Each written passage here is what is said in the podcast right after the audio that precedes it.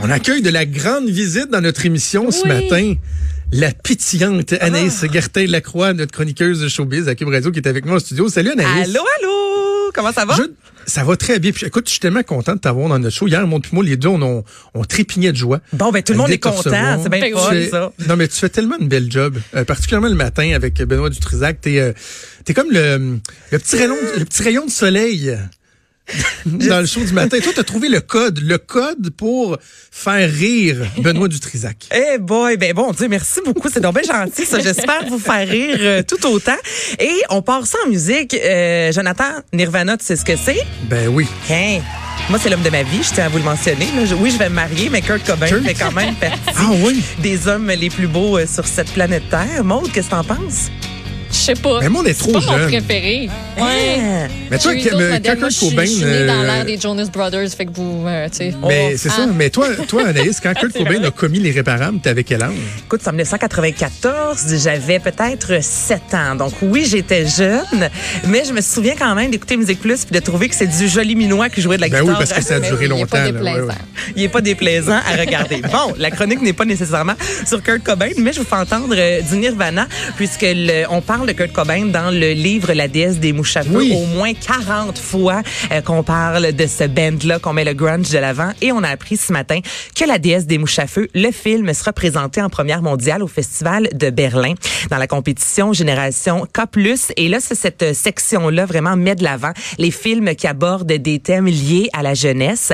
C'est la 70e, 70e édition de la Berlinale. Et là, si vous ne savez pas trop c'est quoi, dites-vous que c'est le troisième principal festival de cinéma international avec Cannes et Venise. Oui. Donc, euh, c'est pas de la petite bière.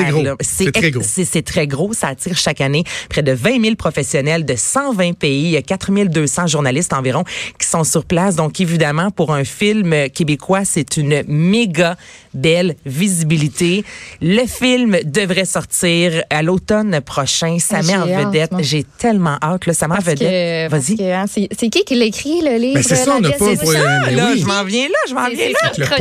c'est ça, c'est Geneviève Peterson qui anime Ouais. ici Les Effrontés. Le livre est paru en fait en 2014. Elle le fait, le livre a remporté le Grand Prix littéraire Archambault. Ça va devenir, comme je vous dis, ben, c'est un film qui prendra l'affiche. C'est un beau retour pour Caroline Néron, entre autres au cinéma, Normand Ouais. D'Amour et Léonard Loisel qu'on a vu dans Cérébrum, qui lit de peau. Et là, bon, j'ai jasé ce matin avec la petite Peterson qui était folle comme la marde, en bon québécois.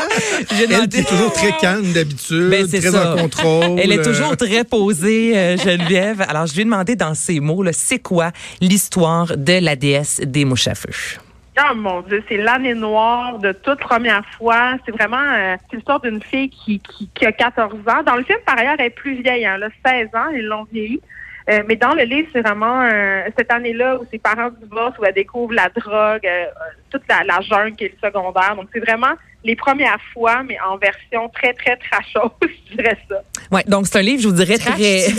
Trash? Je, Hey, je l'ai je mais- lu le livre, puis je, Ben oui. puis je l'ai Moi- lu parce qu'on travaille justement avec Geneviève, et je me suis dit, hey, je l'ai pas lu, faudrait, faudrait vraiment que je, je me mette là-dessus. Je l'ai acheté, puis je lisais ça, puis j'étais vraiment, c'est pas une petite lecture légère, c'était mauditement bien fait. Mais après ça, je, quand je suis revenue au travail, j'ai regardé, puis j'étais comme, tabarnouche, man.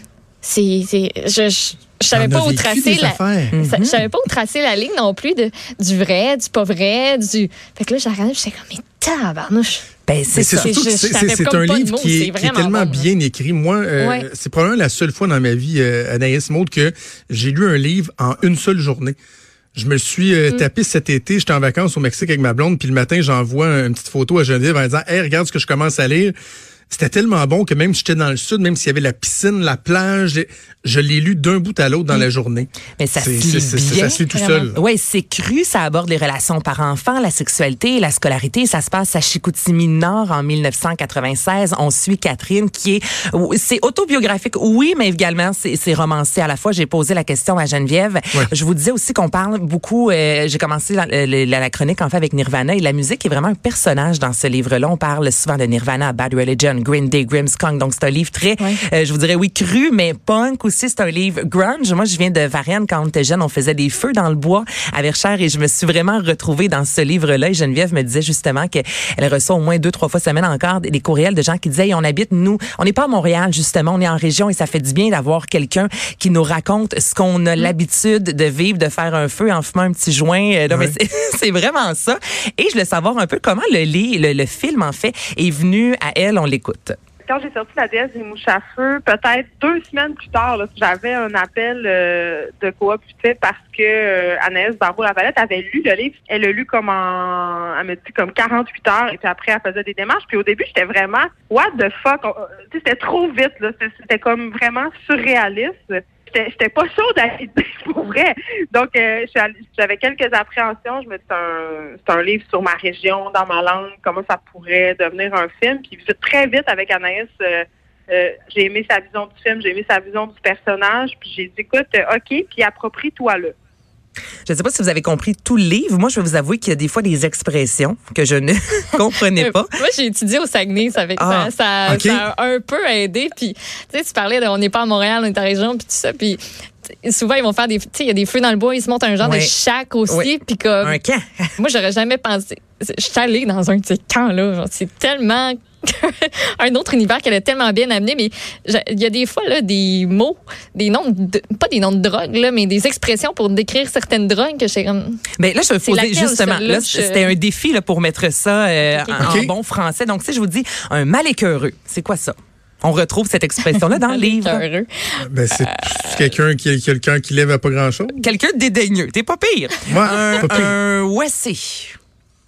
Un. Ah, mais quand on lit dans le contexte du livre, on comprend c'est euh, c'est quoi, c'est ah, c'est par rapport d'où Je- tu viens puis de tes parents, je Pas pense. en ça tout. se- C'est dit des gens qui consomment du PC. des WC. Puis Geneviève disait qu'elle pensait Ah, que ouais. ça venait de l'expression un peu et cette personne-là est à l'ouest comme cette personne-là est très gelée. OK, un, reste, Ah, ok. un restant de crosse. Restant de crosse? Mais, Dis-je sans C'est quoi, rire. ça, semi-croquant ou? Non, ça n'a même pas rapport avec la C'est pas c'est sexualité. quoi, OK, moi aussi je m'en allais là. C'est un Ah, que c'est Criminel. quelqu'un. Attends, non, c'est-tu quelqu'un qui est laid, genre? Non, c'est un- ça pourrait, mais euh, c'est un délinquant, c'est un criminel. Donc ça, je- j'avais jamais entendu cette expression-là, Ah. restant de crosse, ou encore astucé. C'est C'est un quelqu'un qui, est- qui a beaucoup d'astuces. quelqu'un qui est astucieux. C'est quelqu'un, oui, c'est comprendre quelque chose, c'est avoir une bonne idée. Donc ça, c'est des expressions qu'on retrouve dans le livre. Donc évidemment, le, le langage était un, un défi d'adapter ça au cinéma. Et souvent, lorsqu'on a lu le livre, on voit le film par la suite, il y a des comparatifs. Donc je demandais aussi à Geneviève si elle avait une appréhension en lien avec ce, ce film-là.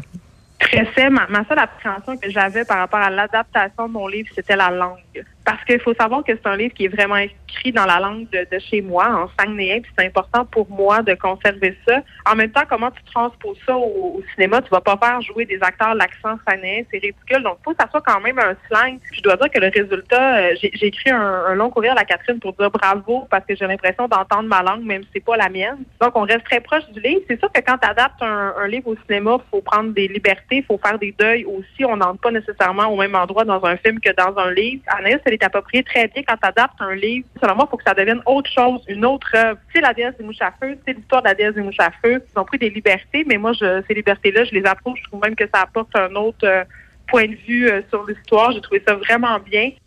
Elle dit Catherine, c'est Catherine Léger en fait qui est euh, scénariste, qui a fait Charlotte a du fun, Les Invisibles ou encore Marche à l'ombre. Et pour finir, je demandais une première lorsque c'est pas au Québec. euh, ça se passe- Est-ce que c'est stressant ou au contraire c'est rassurant tu sais, de présenter son film dans un autre pays, soit à Berlin?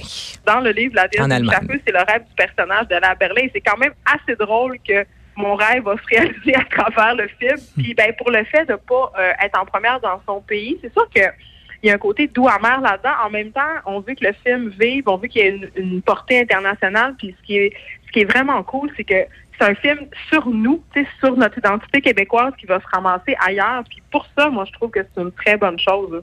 Hum, c'est vraiment, vraiment une- ouais, c'est vraiment Hey, une c'est incroyable. Fou la coïncidence que du livre de elle, son désir, son, son rêve, puis que finalement c'est ça qui arrive. C'est ça à Berlin. Tout est dans tout. Tout est dans tout.